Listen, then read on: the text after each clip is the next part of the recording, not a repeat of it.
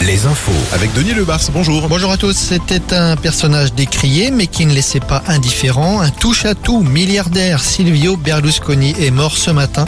L'ancien chef d'État italien fut aussi homme de communication, propriétaire de la chaîne de télé La 5 en France dans les années 80-90 ou encore ancien président du Milan AC avec lequel il avait remporté près d'une trentaine de trophées. Berlusconi avait 86 ans. L'affaire des menhirs à Carnac. Le préfet du Morbihan appelle les gendarmes à la plus grande vigilance autour du maire de Carnac. Le maire qui depuis plusieurs jours fait l'objet de vives critiques et même de menaces sur les réseaux sociaux. D'autres membres de sa famille aussi. Ajoutons à cela un tag inscrit sur l'église de la commune ce week-end. Dégradation commise sur un édifice datant du XVIe siècle. La question des déserts médicaux à l'Assemblée nationale cette semaine. Une première proposition de loi signée par 200 députés doit être discutée à l'Assemblée ce soir ou demain. Elle prévoit notamment la possibilité pour les médecins de percevoir une allocation mensuelle en échange d'un engagement dans un désert médical.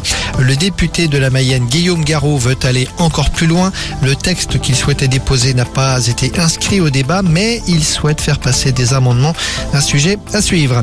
Les salaires des fonctionnaires en question aujourd'hui. Les syndicats doivent être reçus par le gouvernement.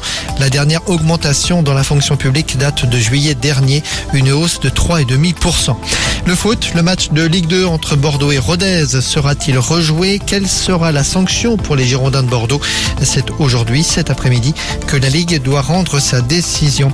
En rugby, les supporters du stade Rochelet sont tournés désormais vers le tout dernier rendez-vous de la saison, la finale du top 14, samedi soir au Stade de France face à Toulouse. Les 4500 places réservées aux supporters des Maritimes seront mises en vente en ligne ce soir et ça va se bousculer. Le Stade Rochelet compte 15 000 abonnés et partenaires. Il n'y en aura pas pour tout le monde. Allez le stade. Alouette, la météo. Ça c'est très très bien.